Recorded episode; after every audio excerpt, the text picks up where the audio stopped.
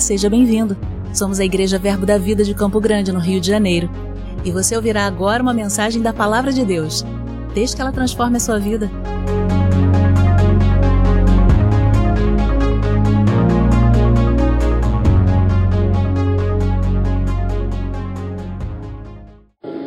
Glória a Deus. Glória a Deus. Vocês do culto da noite são muito privilegiados. Sabia? Porque vocês já pegam o terreno pronto. Nós chegamos hoje aqui à tarde, às 5 horas. O céu estava negro, chovia, uma sensação de marasmo, o pastor cansado. Eu vou confessar uma coisa para vocês, porque diferente do que eu recebo instrução da minha esposa, que sempre guarda a minha vida, eu não consigo não me expor. Eu vou crescer e amadurecer e vou chegar nesse nível. Mas eu vou falar. Sabe aquele dia que você não quer ministrar? Era hoje. Cansado, doido para ficar em casa. Quando ameaçou a chuva, então eu falei: "Ah, era tudo que eu queria". Porque veio uma batida de compromisso, um compromisso atrás do outro, eles foram ficando maiores. Você deve ter percebido a minha ausência aqui duas semanas, o que não é comum. Em nove anos de igreja, eu não lembro de ter ficado, a não ser quando estava dando aula no Rema, dois cultos de domingo seguido. Hoje eu gostaria muito de estar nos três cultos, mas já estava cansado. E confesso a você, cansado, doido para ficar no colinho da mamãe. Mas quem sabe aqui que existe a vontade do corpo e existe a vontade do espírito? Então, queridos, vão ter dias, e eu falei isso agora pela tarde, a gente deve seguir pelo mesmo fluxo. Vão ter dias que você não necessariamente vai ter vontade de fazer aquilo que você precisa fazer, mas sabe que aquilo que você precisa fazer precisa ser feito. E a gente falou agora um pouco à tarde sobre alguns assuntos, e eu quero, na medida do possível, me manter nele eu até expliquei aqui que essa foi uma palavra que eu ministrei, o Senhor me entregou ela dentro de uma circunstância, e eu vou ministrar praticamente a mesma palavra, mas dentro de um outro aspecto e dentro de uma outra circunstância. Há mais ou menos dois meses, um mês e meio no máximo, eu preguei aqui num culto da manhã apenas sobre a chave da vitória uma, uma concepção de algo que Deus revelou no meu coração, de uma postura que eu deveria ter para algumas aflições que eu estava vivendo. E aquilo veio como revelação para mim, e eu transformei numa ministração, ministrei aqui no domingo de manhã, foi uma benção, mas não tenho o hábito de repetir ministrações, não, nem consigo muito, às vezes mudo da tarde para a noite.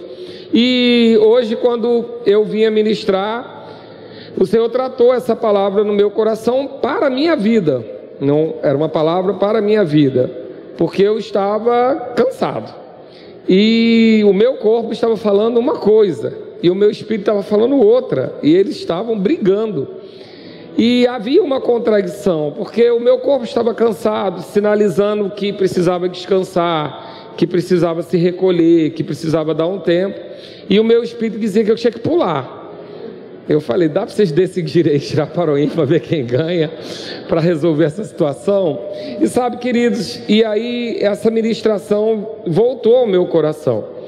E eu confesso que eu cheguei aqui às 5 horas da tarde, bem desanimado, ainda bem cansado, algumas coisas na cabeça, mas eu decidi crer na palavra. Eu decidi crer que os sinais seguem a palavra quando ela é ministrada. E nós vivemos aqui uma tarde gloriosa, nós quebramos barreiras, quebramos muralhas que estavam aqui, e essa música é bem coincidente daquilo que nós vivemos, porque o ambiente não estava a princípio favorável, as pessoas não estavam a princípio num comportamento favorável, mas à medida que a palavra foi entrando, foi entrando, coisas foram acontecendo. E nós vamos pregar sobre isso. O nome do culto da tarde foi como é que foi? Festa na laje. Eu não sei qual vai ser o nome dessa, não. Mas você vai entender o motivo disso. Abre lá comigo a sua Bíblia em Eclesiastes, capítulo 3. o que você merece. Glória a Deus. Eclesiastes no capítulo 3, tem um Eclesiastes é um livro de sabedoria, um livro que cada vez que você lê, você vai entender coisas, porque ele fala muito da nossa vida, de comportamento, de entendimento, um livro de sabedoria. Eclesiastes 3 ele é bem conhecido e ele fala sobre as diferenças, os tempos e as estações os ciclos que nós vivemos. A Bíblia diz que a cegonha, os pássaros, eles conhecem a mudança de estação. Eles sabem quando algo está acontecendo, que quando algo vai mudar, um ciclo vai mudar. Ele diz que Deus é aquele que muda esses ciclos e essas estações, levanta reis e detona reis. Então, nós entendemos que há um aspecto natural disso, que você percebeu uma mudança de estação. Algumas pessoas sentem dor no joanete, algumas outras sentem alguma coisa que vai mudar o tempo. Mas sabe que tudo isso que a gente está falando são aspectos naturais. Eu não sei se você sabe, mas a cegonha não tem espírito, nem o pássaro nem o seu cachorro, nem o gato. Eles não têm espírito. O espírito chegou no sexto dia quando o homem, quando Deus criou o homem à sua imagem e semelhança. Então, eles não percebem isso no espírito, mas eles percebem isso naturalmente. E Eclesiastes vem falando um pouco sobre isso, e ele diz que tudo tem o seu tempo determinado, e há tempo para todo propósito debaixo do céu. No versículo 2 ele diz que há tempo de nascer e tempo de morrer, tempo de plantar e tempo de arrancar o que se plantou, tempo de matar e tempo de curar, tempo de derribar e tempo de edificar, tempo de chorar e tempo de rir, tempo de prantear e tempo de saltar de alegria. E aí ele continua falando sobre mudanças de estações e a gente pode entender que Eclesiastes, embora seja um livro de muita sabedoria, ele foi escrito no Velho Testamento, aonde não havia ainda o Espírito dentro de você e de mim, aonde havia o aspecto natural e Deus vinha, o Espírito vinha sobre alguns homens de forma destacada. Então ele está falando aqui de uma sabedoria que é válida até hoje, realmente há tempo para tudo, há momentos na vida onde nós precisamos saber baixar a nossa cabeça, nos render, chorar, adorar, se entregar, mas há tempo de pular de alegria, há tempo de, de, de se alegrar, de correr, de dançar. Mas o Senhor tratou comigo sobre um aspecto desse, dessa, desse texto. É que na velha aliança, esse tempo ele era decorrer, ele, ele, ele decorria naturalmente. Se havia um, um incidente triste, era tempo de chorar. Se havia um incidente alegre, era tempo de pular de alegria. Mas quando nós vamos estudar sobre o fruto do Espírito e vamos entender as características do fruto do Espírito, uma delas é a alegria. E quando a gente ensina essa matéria sobre alegria, uma das coisas que nós declaramos é que a alegria não é um sentimento mais, mas ele é uma decisão. E aí, se você já é verbiano há algum tempo, ou frequenta é, lugares onde se prega a palavra da fé, você já deve ter sido instigado a sem vontade fazer ha ha ha. O que que isso significa? Um passo de fé, uma atitude de fé, para que você ainda sem vontade ative a alegria que já está dentro de você. Porque as características do fruto do Espírito já foram derramadas em você amor, alegria, paz, tudo isso já está derramado dentro de você. E aí você aprende que em Cristo você toma a decisão de se alegrar, ainda que não tenha motivo para isso. Ainda que, que a circunstância não seja favorável a isso, como não era hoje para mim. Hoje não era um dia que a circunstância estava favorável para mim. Mas eu é, precisei colocar a palavra em prática. E aí, quando a gente sai desse texto, e a gente entende que, embora ele seja cheio de sabedoria, a pessoa que escreveu isso não sabia o que era ter o Espírito por dentro. Ele não sabia o que era ter um ativador, um realizador, um ajudador morando dentro de nós. Então ele diz que há tempo onde você deve realmente viver o luto, mas há tempo onde você deve se alegrar. E nós entendemos isso porque na vida é assim. Nós precisamos, o sofrimento, ele faz parte da vida e ele é necessário para que a gente cresça. Alguém que não sofre, que não sente dor, não vai amadurecer. Amém? Então nós precisamos, nós passamos por coisas e elas são, nós podemos tirar proveito disso. Mas eu quero levar você para um outro exemplo, já na nova aliança, de comportamento diante da circunstância. Abre lá comigo em Atos, capítulo 16. Nós vamos falar, todos os textos que nós vamos falar hoje são textos bem conhecidos. Você não vai ter nenhuma revelação de um texto que você nunca viu na Bíblia, pelo contrário, nós só vamos ler com um óculos especial aquilo que a gente já conhece. Em Atos 16, você conhece bem essa história. Paulo e Silas foram aprisionados. Eles estavam fazendo a vontade de Deus e injustamente foram aprisionados. Lá no versículo 22 diz que levantou-se a multidão unida contra eles, e os pretores, rasgando-lhe as vestes, mandaram açoitá-los com varas. O açoite com vara, diferente do açoite que Jesus recebeu, que eram com tiras de couro, com, é, o açoite com varas ele tem a finalidade de marcar a pele. Ele, ele tem a finalidade de fazer lascos na pele. Não como era o de Jesus, que foi mais grave, que era arrancar pedaços mesmo, mas ele marca a pele. Aquele lugar onde a vara bate, a pele vai fragilizada, geralmente a pele solta e fica carne viva naquele lugar. Então eles sofreram esses açoites eles levaram esses açoites é, de forma injusta, fazendo a vontade de Deus. E no versículo 23 diz que: E depois de lhe darem muitos açoites, os lançaram no cárcere, ordenando ao carcereiro que os guardasse com toda segurança. Esse, recebendo tal ordem, levou-os para o cárcere interior e lhes prendeu os pés no tronco. Então eles, além de terem apanhado a ponto de abrir as suas costas com, com partes onde a pele saiu estava em carne viva, eles estão agora sendo levados para uma um calabouço, um lugar, um, um cárcere interior, provavelmente um porão, aonde, pelo que a gente vê historicamente, eram lugares escuros, úmidos e muito baixos, aonde você não conseguia ficar com o corpo erguido. Então eles estavam naquele lugar com as costas todas em carne viva, lanhada, e eles precisavam provavelmente estar ali sem estar com o corpo ereto, e eles foram tiveram os pés amarrados num tronco, e eles foram aprisionados naquele lugar úmido, para quem está com a pele ferida, no lugar úmido, no lugar sombrio e injustamente.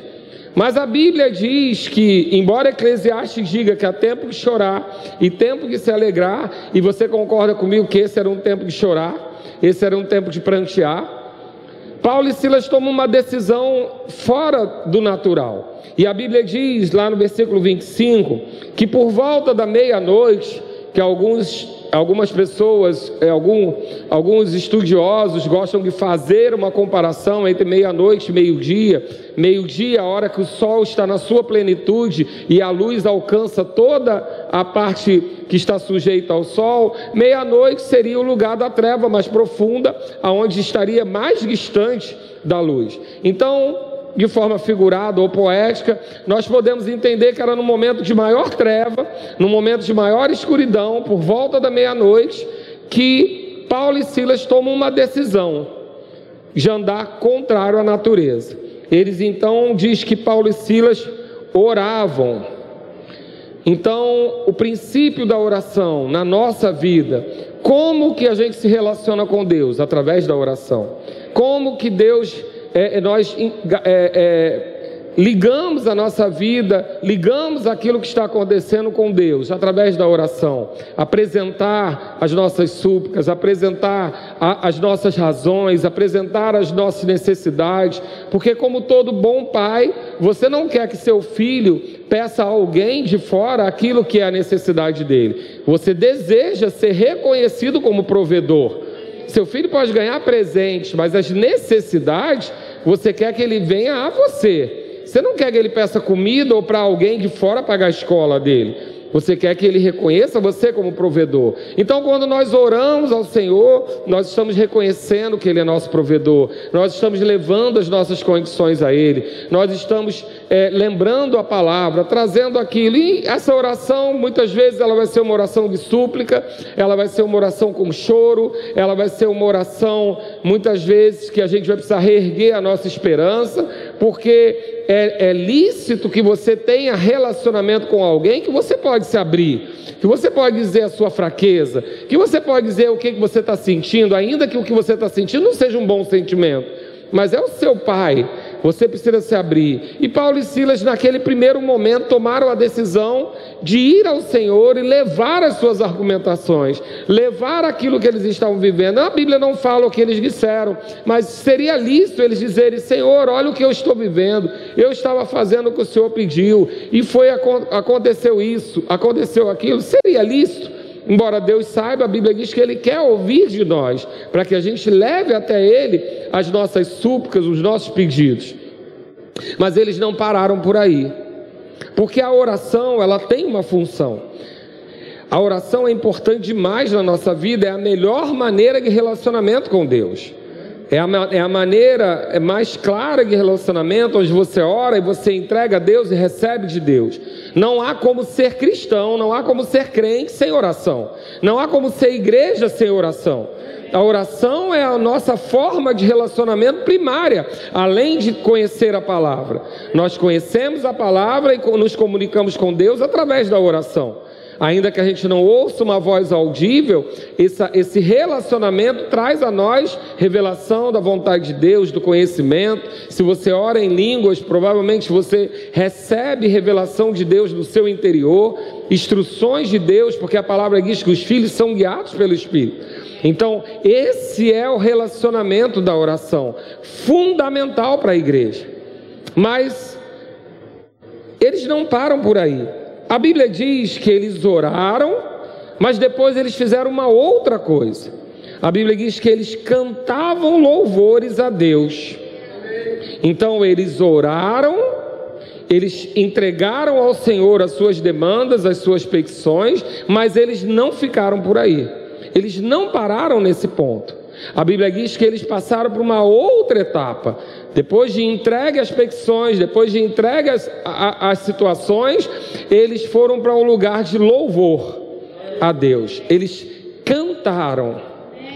Eles estavam num calabouço úmido, frio, provavelmente sem luz, à meia-noite, trevas profundas, eles estavam acorrentados, eles tinham sido açoitados, eles foram injustiçados, eles tinham motivo de sobra para continuar apresentando o seu problema a Deus. Mas após apresentar a situação a Deus, eles tomaram uma posição. Eles tomaram uma posição de louvar a Deus. Mas como louvar? Cantando. Cantando louvores a Deus. Em que altura? Numa altura tão boa que todos os outros presos ouviram. E aí eu fico pensando: quantas vezes o nosso vizinho ouviu o nosso louvor a Deus? Quantas vezes a nossa família ouviu, no meio de uma circunstância ruim, o nosso louvor a Deus? Quantas vezes alguém trouxe um laudo negativo para você e ao invés de você dizer a si mesmo tem a força, você deu louvor a Deus? Porque muitas vezes a gente pode ficar tímido diante de uma circunstância.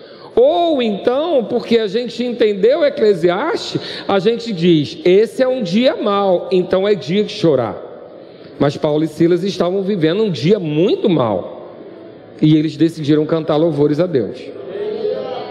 Então isso me faz pensar que na nova aliança, quando nós temos o Espírito Santo por dentro, nós vamos entender que existem dias maus e dias bons, mas nós vamos entender que o que há em nós pode mudar circunstância, o que há em nós pode mudar ambiente, o que há em nós pode mudar a circunstância à nossa volta. Então, nós entendemos que há dia de, de chorar, que há dia de se alegrar, que há dia de prantear e há dia de saltar de alegria. E hoje, a natureza me disse que era dia de chorar mas o meu espírito disse que era de pular de alegria. E aí eu fui procurar os motivos para pular de alegria. E como eu estava muito cansado, eu não achei muitos motivos para pular de alegria. Mas o meu espírito continuava dizendo: é de pular de alegria. Eu falei: que coisa. Mas eu não estava com vontade de pular de alegria. Eu não estava nem com vontade de ministrar, quanto mais pular de alegria. Eu poderia ensinar hoje, porque ensinar consome menos, porque a gente sabe onde vai começar, terminar, etc. Os mestres já se balançaram aqui.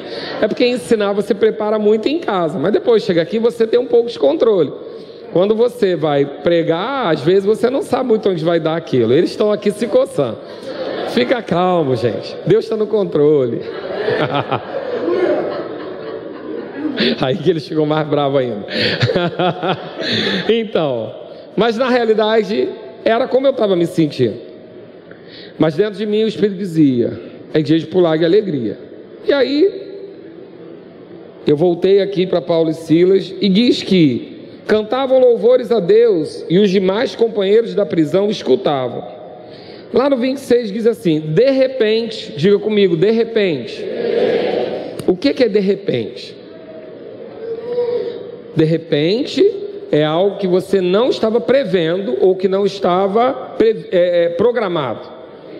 Você, aquilo não estava condicionado naturalmente a acontecer. Porque se você faz alguma coisa, você espera que aconteça algo.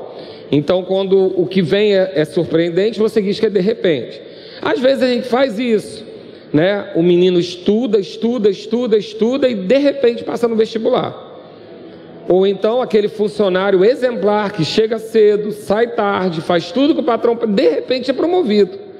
E eu fico pensando que às vezes o de repente ele só é extraordinário para a gente, porque a gente não vê a semente germinando na terra, mas Deus vê. E aí a gente coloca uma semente na terra e de repente brota algo. Então eu penso que o de repente é só uma consequência não, num tempo não previsto de algo que você semeou. Quando nós falamos de repente, nós estamos talvez anulando o poder da semente, considerando que aquilo veio do nada. Deixa eu dizer uma coisa para você: nada vem do nada. Nada vem do nada. Tanto de bom quanto de ruim. Ah, eu sempre chego atrasado, eu sempre falo mentira, mas no dia que eu falei a verdade, ninguém acreditou. Ah, coitado. De repente. Não, querido. Nós vamos fazendo um caminho, nós vamos fazendo uma semeadura e as coisas brotam. Mas não é um de repente aleatório, é só num tempo imprevisto.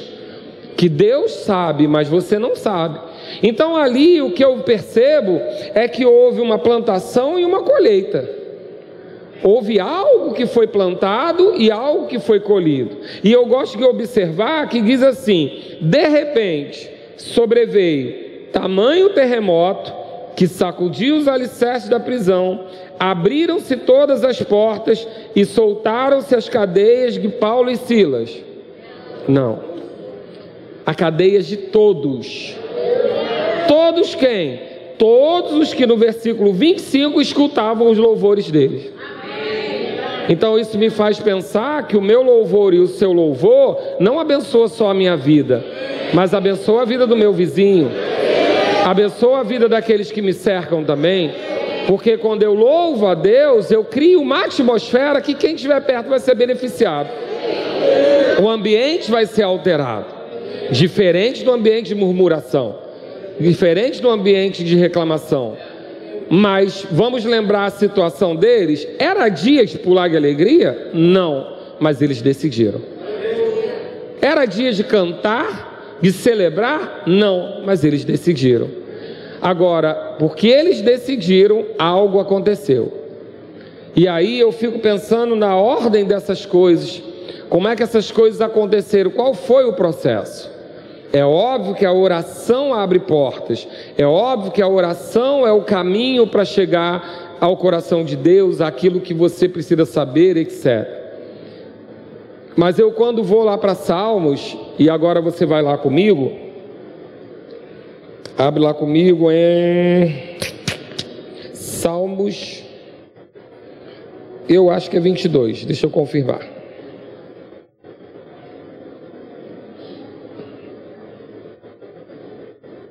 Salmos 22, versículo 3. Lá no versículo 1, ele fala aquele texto que Jesus repete da cruz do Calvário: Deus meu, Deus meu, por que me desamparaste? No versículo 2 ele diz: Deus meu, clamo de dia e não me responde, também de noite, porém não tenho sossego.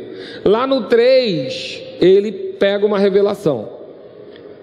Ele diz assim: Contudo, ou seja, abandonando tudo que eu falei, entretanto, Tu és santo, entronizado entre os louvores de Israel.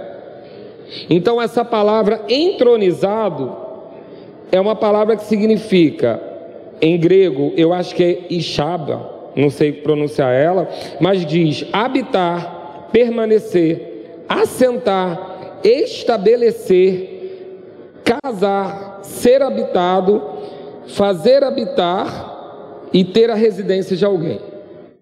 Então, ele está dizendo que o Senhor, ele se assenta, ele se estabelece, ele habita aonde? Os louvores. Então, existe algo que acontece no meio dos louvores. O ambiente está contrário, mas quando nós começamos a louvar, nós estamos estabelecendo Deus naquele lugar. Nós estamos deixando Deus se assentar naquele lugar. Nós estamos colocando Deus no trono da nossa vida. E eu creio que nesse lugar ele tem mais liberdade para agir. Nesse lugar ele tem mais facilidade de alterar aquilo que está acontecendo. Então, quando nós entendemos aqui que ele vai para esse lugar, e a palavra aqui para louvores é Shila, que significa cântico, hino de louvor, ato de louvor, é, renome, fama, glória, ele fala dessa construção para que a gente entenda aquilo que foi feito, da mesma maneira como foi feito com Paulo e Silas. Mas Salmo 148, ele fala sobre quem deve louvar ao Senhor. E ele diz o seguinte texto: Aleluia, louvai ao Senhor do alto dos céus, louvai-o nas alturas. Ele continua. Espera aí que eu me perdi. Perdi. Deixa eu abrir lá na Bíblia. Glórias a Deus. Fica tranquilo, está aqui. Louvai ao Senhor do alto dos céus, louvai nas alturas, louvai todos os seus anjos, louvai todas as suas legiões celestes, louvai o sol e a lua, louvai todas as estrelas luzentes, louvai céu dos céus e as águas que estão acima do firmamento. Louve o nome do Senhor, pois mandou ele e foram criados, e os estabeleceu para todo sempre, fixou-lhes uma ordem que não passará. Louvai ao Senhor da terra, monstros marinhos e abismos todos. Fogo e saraiva, neve e vapor, ventos procelosos que lhe executam a palavra, monte e todos os outeiros, árvores frutíferas e todos os cedros, feras e gados, répteis e voláteis, reis da terra e todos os povos, príncipes e todos os juízes da terra, rapazes e donzelas, velhos e crianças, louvem o nome do Senhor, porque só o seu nome é excelso, a sua majestade é acima da terra e do céu. Ele exalta o poder do seu povo, o louvor de todos os seus santos, dos filhos de Israel, povo que lhe é chegado. Aleluia! Quem tem que louvar o Senhor? Toda a natureza, toda a criação porque Ele é responsável por tudo isso. Então aqui essa instrução está sendo dada para todos nós. Agora, sabe o que essa palavra louvar aqui significa? Significa a palavra halali, e ela significa brilhar, luzir, vangloriar, ser vaidoso, arrogante, gabar-se, jactar-se, zombar, vangloriar, fazer de bobo, agir loucamente, comportar-se como louco. Oh, que coisa! Mexi com toda a sua religiosidade. Porque você achava que louvar era só fechar os olhos e adorar ao Senhor. Isso é adoração e é importante demais. Mas existem momentos na nossa vida que a gente precisa imitar o Deus que a gente tem e zombar dos nossos inimigos. Existem momentos na nossa vida que nós precisamos confrontar os nossos inimigos. Nós precisamos cantar vantagem. Sabe aquilo que você aprendeu da sua mãe, que não é para você ficar cantando vantagem dos outros? Ela está certa para os outros, mas para o diabo não. Porque Davi não ganhou aquela batalha quando ele atirou a pedra. Davi ganhou aquela batalha quando ele disse para o gigante que o gigante ia cair. Porque você cantou aqui que ao abrir a sua boca as muralhas cairão. Então Davi ganhou aquela batalha quando o gigante que era muito maior que ele confrontou o povo de Israel e ele diz: "Quem é esse sem aliança que fala contra o exército do Deus vivo? Ainda hoje eu vou ter tua cabeça na minha mão." Ali começou Davi a ganhar uma batalha. Porque há algo que tem que sair da nossa boca de louvor a Deus. Davi não estava se garantindo dele, Davi estava se garantindo no Deus dele. Agora, qual foi a última vez que você confrontou o seu inimigo? Qual foi a última vez que você confrontou a circunstância? Qual foi a última vez que tudo estava desfavorável e ainda assim você cantou a Deus? Aqui está dizendo que é para zombar, se gabar, tirar vontade. Como você pensou no louvor assim? E aí, a Bíblia fala sobre, no Salmo 2, no versículo 4, diz que Deus ri, daque, ri-se aquele que habita nos céus, o Senhor zomba deles. O Senhor zomba daqueles que vão contra ao povo de Deus. Você está pronto para zombar, para se gabar da circunstância desfavorável? Porque eu, o que eu consigo entender disso é que Deus quer que a gente louve a Ele todo o tempo, exalte seu nome, engrandeça o seu nome.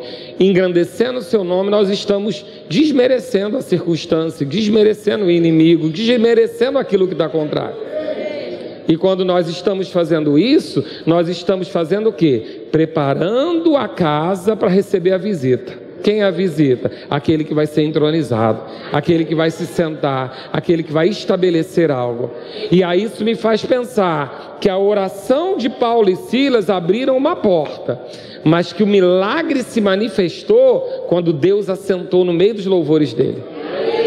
Então, querido, deixa eu dizer, tem um tempo de ir ao chão. Tem um tempo de chorar, de apresentar seus problemas a Deus, de talvez prantear, apresentar as suas súplicas, mas deixa eu dizer, isso não pode ser o final da história. Depois que você chorou que tem que chorar, depois que você pranteou que tem que prantear, faça como Davi.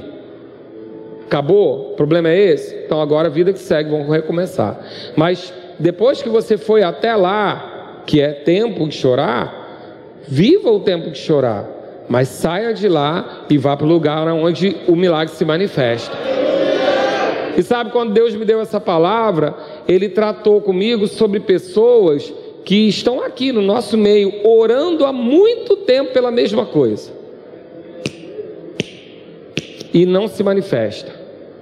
E Ele mandou eu te perguntar: quando é que você dançou sobre essa oração? Quando é que você louvou a Deus? Quando é que você zombou da sua circunstância? Ou será que toda vez que você ora, você diz a Deus o tamanho do seu problema? Quando é que foi a última vez que você disse para o seu problema o tamanho do seu Deus? Quando é que foi a última vez que, ainda que a sua carne não quisesse, como a minha não queria hoje, você dançou, você pulou, você correu? Para quê?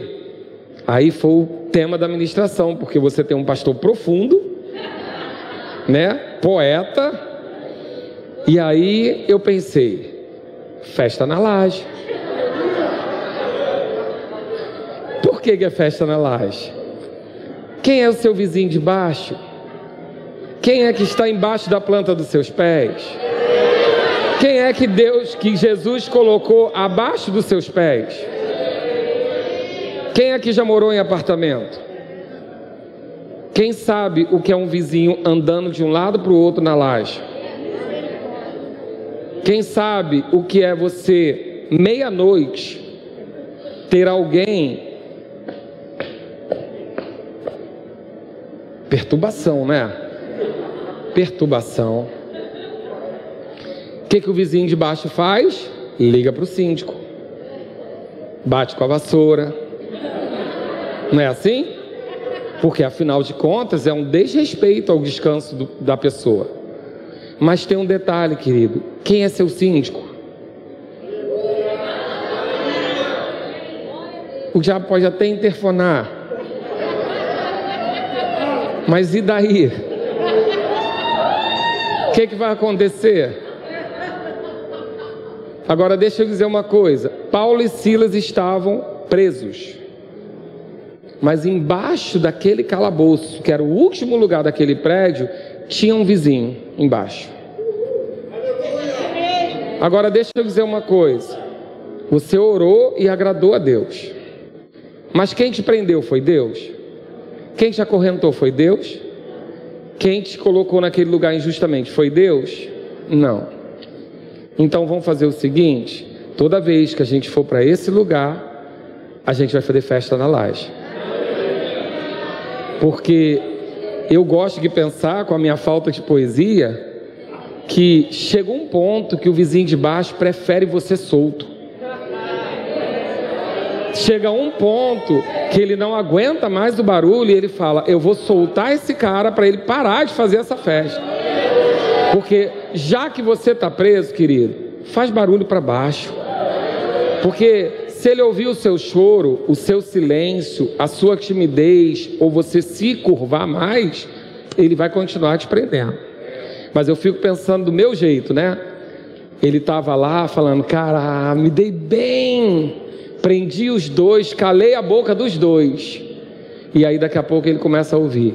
Tuc, tuc, tuc, Provavelmente nessa hora ele botou o travesseiro na cabeça. Mas quem sabe que tem barulho que entra por baixo do travesseiro. E aí tuque, tuque, tuque, tuque, tuque, tuque, tuque, tuque. Querido, deixa eu dizer uma coisa. Vai ter que te soltar. Porque na hora que você começa a celebrar e a louvar a Deus nesse tempo, aquele que pode todas as coisas vai estar entronizado. Então eu gosto de pensar, não é uma doutrina, que na oração a gente abre a porta, mas é no louvor que o milagre se manifesta. Por que, que eu penso isso? Vai lá para Marcos 11, 23. A gente combinou de só ler versículo conhecido, lembra? Marcos 11, 23, que todo verbiano adora, afinal de contas, é o início da nossa história. Diz assim: Porque em verdade vos afirmo que se alguém disser esse monte, ergue-te e lança-te no mar, e não duvidar no coração, mas crê que se fará o que diz, assim será, porta aberta. Se você crê e disser, vai acontecer. Mas quando? Aqui está dizendo que vai acontecer. Mas quando vai ser? Aí ele fala no 24: Por isso vos digo que tudo quanto em oração pedirdes, crede que recebestes, e assim, nesse tempo, nesse momento, será convosco. E aí vamos pensar: eu orei, apresentei a Deus, abri a porta, mas agora eu quero que se manifeste. Quando que vai se manifestar? Quando eu começar a agir à altura daquilo que eu recebi. E aí é aquela velha história da criança que o pai diz: Eu vou te dar uma bicicleta. E ele não recebeu a bicicleta ainda, mas ele já começa a falar da bicicleta dele. Que a bicicleta dele é vermelha, que ele não vai te emprestar, porque a bicicleta dele vai ser assim, a bicicleta dele é assado. Ele já começa a falar da bicicleta como posse e já celebra a bicicleta. Então eu penso que Marcos 11 está falando sobre crer e dizer para acontecer, mas que está dizendo para a gente também quando que isso vai se manifestar. Quando você começar a agir como alguém que já recebeu. Quando você começar a louvar a Deus, a cantar, a pular, a dançar na laje daquele que está querendo prender.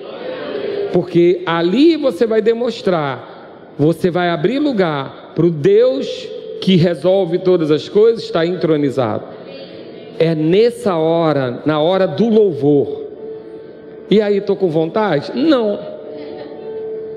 Eu combinei com o tecladista que ele ia tocar uma música animada, mas ele decidiu testar você e fazer você ficar bem tranquilinho, porque o seu corpo vai dizer: Vou descansar agora. Aí o seu espírito vai dizer: Você vai pular agora. Amém? Por quê? Porque você não está com vontade. E eu não quero que você fique com vontade, não, porque vontade é da carne. Vontade pode ser da alma, de uma boa notícia, ou porque a gente combinou hoje que tem um dia de festa. Mas e se for só para dizer que é para a gente quebrar algumas coisas e receber aquilo que a gente já vem orando há tempo? É só para a gente criar um ambiente onde Deus vai ser entronizado e o milagre vai se manifestar. E se a gente começar a entender que a gente não pode, a gente não vai pular etapa, não, amém? Ah, não, vou só viver de festa nem oro e vai tudo acontecer. Não, tem um processo. A gente vai orar, vai levar as demandas, Deus vai abrir a porta. Mas essa manifestação, eu creio, da minha conta, que ela acontece no meio dos louvores. Ela acontece na hora que você está zombando do inimigo, na hora que você está se gabando, dizendo: Você sabe quem é meu pai? Na igreja não pode fazer isso, não, tá, irmão? Da carteirada. Mas para o diabo, o diabo tu roda até dedinho. Tu sabe com quem tu está falando? Tu sabe quem é meu pai? Conhece meu irmão mais velho? Tem hora que você pode se gabar. Para quê? Para que as coisas se manifestem. Então, quando o seu corpo estiver dizendo, fica na cama, você foi injustiçado, fica chorando, tem tempo de chorar, tem tempo de prantear. Você vai lembrar que você não está na velha aliança e que dentro de você tem um chipzinho especial que faz com que você se alegre, ainda que você não tenha vontade. E o Ministério de Música pode subir? Eu quero lembrar para você de uma, de uma história que eu gosto muito. Abre lá comigo em 2 Crônicas 20. 2 Crônicas 20 começa com uma circunstância. Versículo 1: Depois disso, os filhos de Moabe, os filhos de Amon, com alguns dos meunitas, vieram a peleja contra Josafá. Então vieram alguns que avistaram a Josafá, dizendo: Grande multidão vem contra ti, da além do mar e da Síria. Eis que já estão em Razazon Tamar que é em Jegui. E aí sempre vai ter alguém para trazer a circunstância. Não é que essa pessoa seja má, é só porque você precisa do, da, do relatório natural. Pode ser o seu médico, é seu amigo. Mas ele, alguém precisa dar o relatório natural. Alguém deu, a circunstância estava lá. Fé não é negar a circunstância. Amém? Fé é somente você ter a palavra final sobre a circunstância. Então, lá no versículo 3, vem o sentimento. Então Josafá teve medo e se pôs a buscar o Senhor e apregoou jejum em todo Judá. Judá se congregou para pedir socorro ao Senhor, também de todas as cidades de Judá veio gente para buscar o Senhor. Versículo 5: Pôs-se Josafá em pé na congregação de Judá e de Jerusalém, na casa do Senhor, diante do pátio novo. E aí ele orou. Versículo 6: E disse: Ah, Senhor, Deus de nossos pais, porventura não és Deus dos céus? Não és tu que dominas sobre todos os reinos dos povos? Na tua mão está a força e o poder, e não há quem te possa resistir. Porventura, ó nosso Deus, não lançaste fora os moradores dessa terra, de diante do teu povo de Israel, e não adeste para sempre a posteridade de Abraão, teu amigo? Ele está apresentando as razões dele. Isso é uma oração que abre portas. No versículo 10 ele diz: Agora, pois, eis que os filhos de Amon e de Moabe, do monte Seir, cujas terras não permitissem a Israel invadir, quando vinham da terra do Egito, mas deles se desviaram e não os destruíram. Eis que nos dão o pago, vindo lançar-nos fora da sua possessão, que nos deste herança. Ele está tratando aqui da injustiça. Nós passamos por ele e eles vieram contra nós. Mas aí vem a resposta, versículo 14: Então veio o Espírito do Senhor. Tudo isso acontece na oração. Tudo isso acontece quando você lida com a palavra, com a oração, com o Espírito. Veio o Espírito do Senhor no meio da congregação sobre Jaaziel, filho de Zacarias, filho de Benaia, filho de Jeiel, filho de Matanias, levita dos filhos de Asaf, e disse: Dai ouvidos todo o Judá e vós, moradores de Jerusalém, e tu, ó rei Josafá, os que guiz o Senhor, não temais, nem vos assustei por causa dessa grande multidão, pois a peleja não é vossa, mas de Deus. Amanhã descerei contra eles, eis que sobem pela ladeira de Ziz, encontrá-lo-eis no fim do vale, defronte o deserto de Jeruel nesse encontro, não tereis que pelejar, mas toma posição. Ficai parado e veja o salvamento que o Senhor vos dará, ó Judá e Jerusalém. Não temais, nem vos assustei. Amanhã sairieis ao encontro, porque o Senhor é convosco. Existem posicionamentos que nós temos que tomar em Deus diante de circunstâncias. Deus instruiu Josafá, Deus instruiu aquele povo para aquele momento. E Josafá se posicionou. No versículo 18: Então Josafá se prostrou com o rosto em terra, e todo o Judá e moradores de Jerusalém também se prostraram perante o Senhor e o adoraram. Primeiro, a oração. Segundo, a rendição. Reconhecer que só Deus pode fazer, reconhecer que Ele é poderoso para fazer, reconhecer que você tem uma fraqueza, mas que na sua fraqueza Ele te faz forte. A oração abre porta, a adoração e a rendição faz com que algo comece a se mover. E aí dispuseram-se os levitas, dos filhos do coatitas e do coreitas para louvar ao Senhor, Deus de Israel, como? Em voz alta, sobremaneira. Pela manhã cedo se levantaram e saíram ao deserto de Tecoa. Ao saírem eles, pôs-se Josafá em pé e disse: Ouvi-me, Judá, e vós, moradores de Jerusalém, crede no Senhor vosso Deus e estareis seguros. Crede nos seus profetas e prosperareis. Versículo 21. Liber... Aí começa a liberar o ambiente. Aconselhou-se com o povo e ordenou cantores para o Senhor que vestidos de ornamentos sagrados e marchando à frente do exército, louvassem a Deus, dizendo: Rendei graças ao Senhor, porque a sua misericórdia dura para sempre. Primeiro lugar, oração. Apresentou a sua causa, apresentou os seus problemas, abriu a porta. Segundo lugar, rendição, entregou a Deus, entregou a mão de Deus, demonstrou confiança. Terceiro lugar, louvor. Comecei a cantar vitória. Comecei a marchar à frente do exército. Comecei a deixar o inimigo ouvir aquilo que o meu Deus é capaz de fazer. E lá no versículo 22 começa a manifestação. Diga comigo: tendo eles começado a cantar e dar louvores, quando que foi que começou a acontecer alguma coisa? Tendo eles começado a cantar e dar louvores, pôs o Senhor em emboscada contra os filhos de Amon. Foi na oração? Foi na rendição? Não que não possa ser, querido, não estou criando doutrina. Mas os exemplos estão dizendo para nós que no meio dos louvores o Senhor se assenta.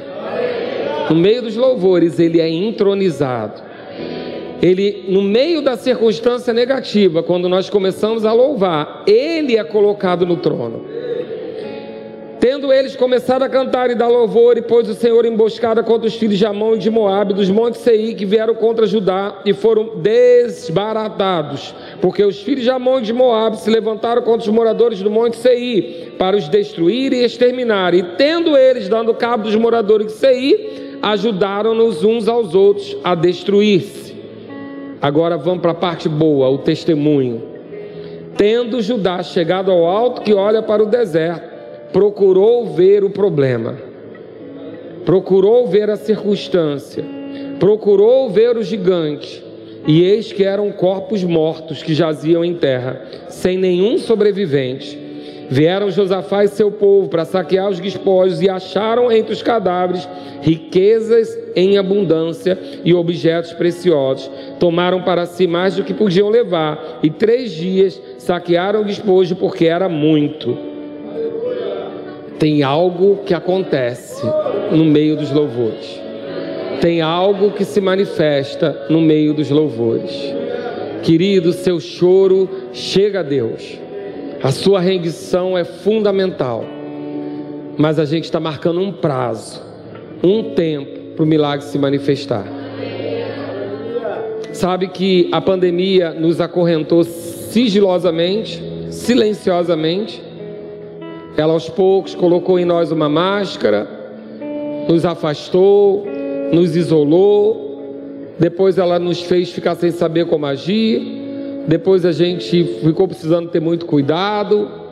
A gente teve a, a nossa vida financeira, muitas pessoas afetadas. E pode ser que você esteja hoje com uma corrente invisível. Mas a gente marcou esse encontro hoje na agenda divina para quebrar essa corrente. Como?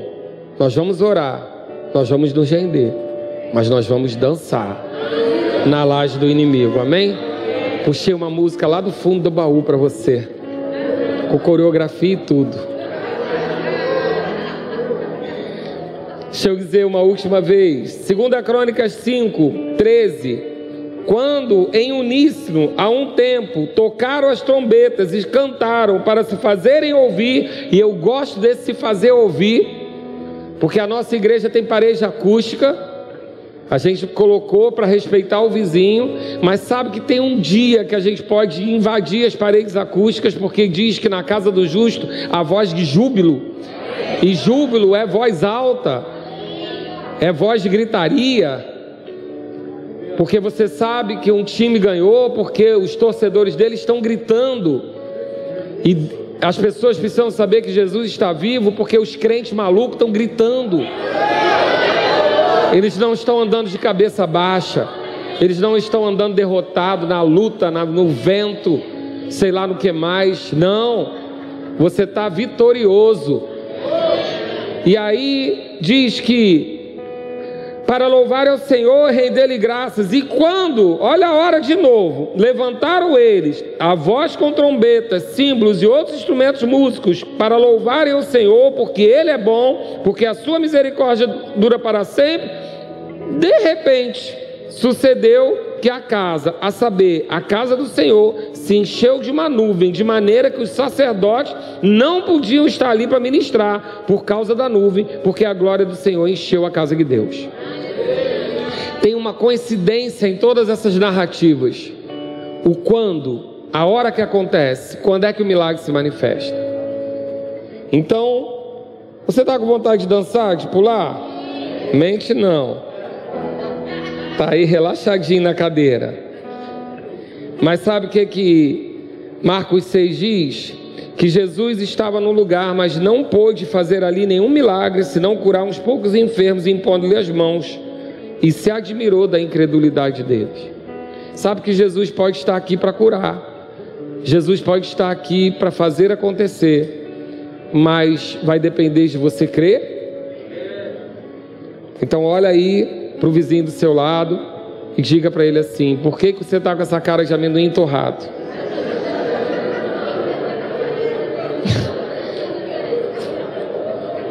Fica pronto porque a gente vai fazer. Eu gosto muito de culto com receita de pipoca, porque a receita de pipoca é um pouquinho de óleo, milho duro e fogo.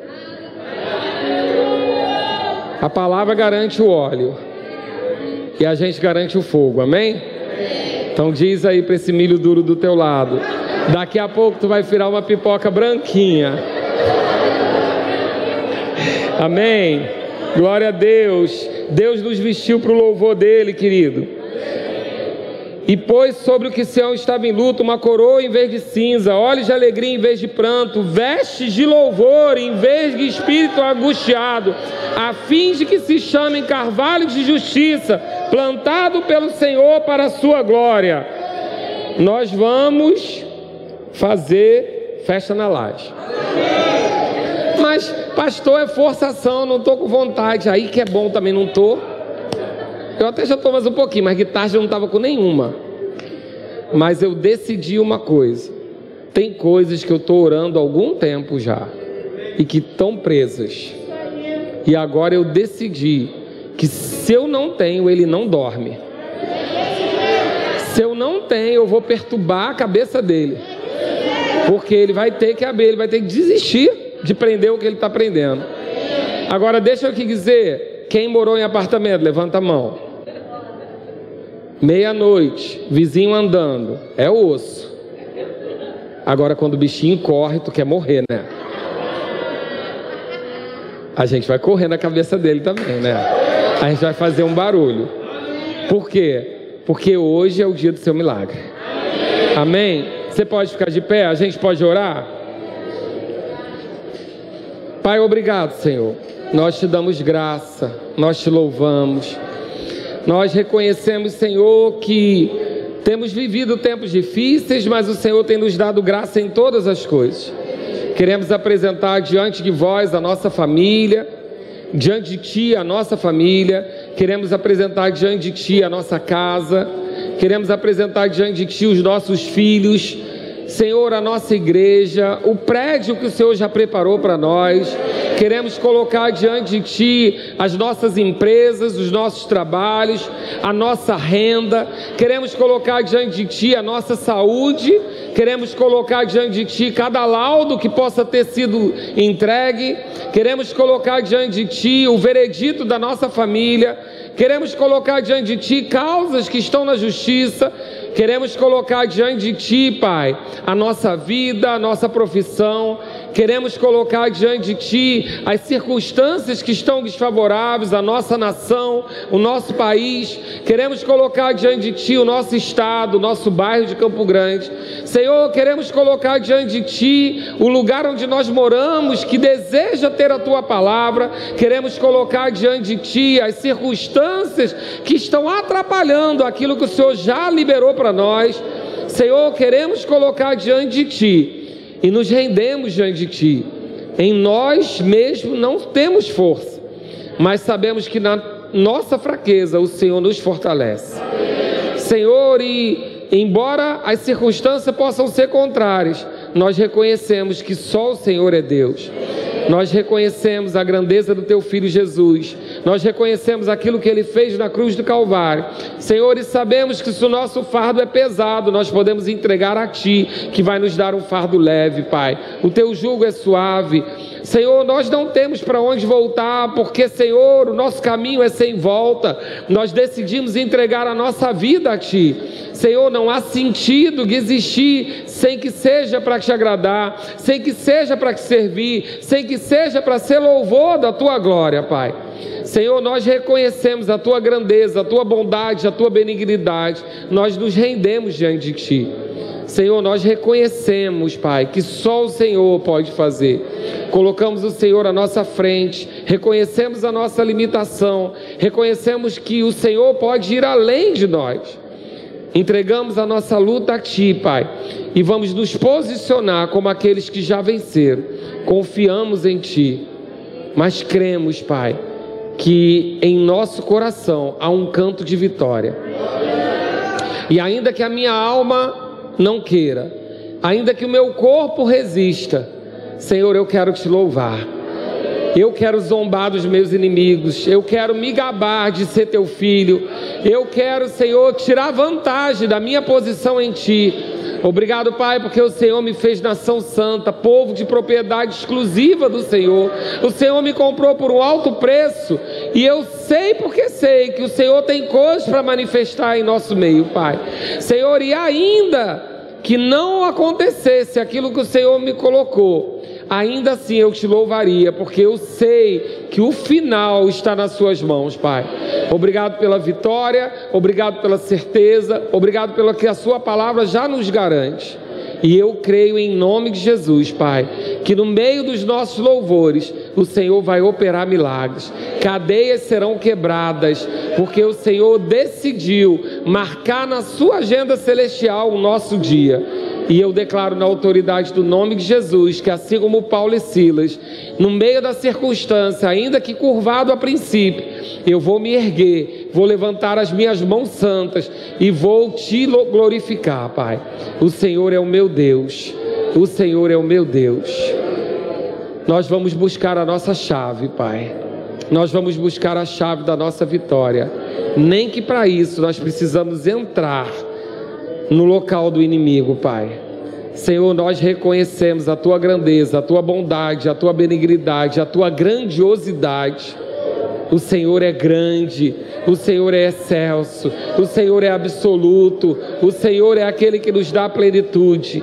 E eu creio na autoridade do nome de Jesus, que nós vamos dançar sobre a tua palavra, nós vamos celebrar sobre a tua palavra, porque nós tínhamos motivos hoje para prantear, para chorar e talvez até para murmurar.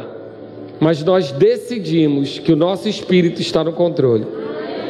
Nós decidimos seguir a tua instrução e vamos ver a tua manifestação. Aleluia. Glória a Deus. Você está pronto?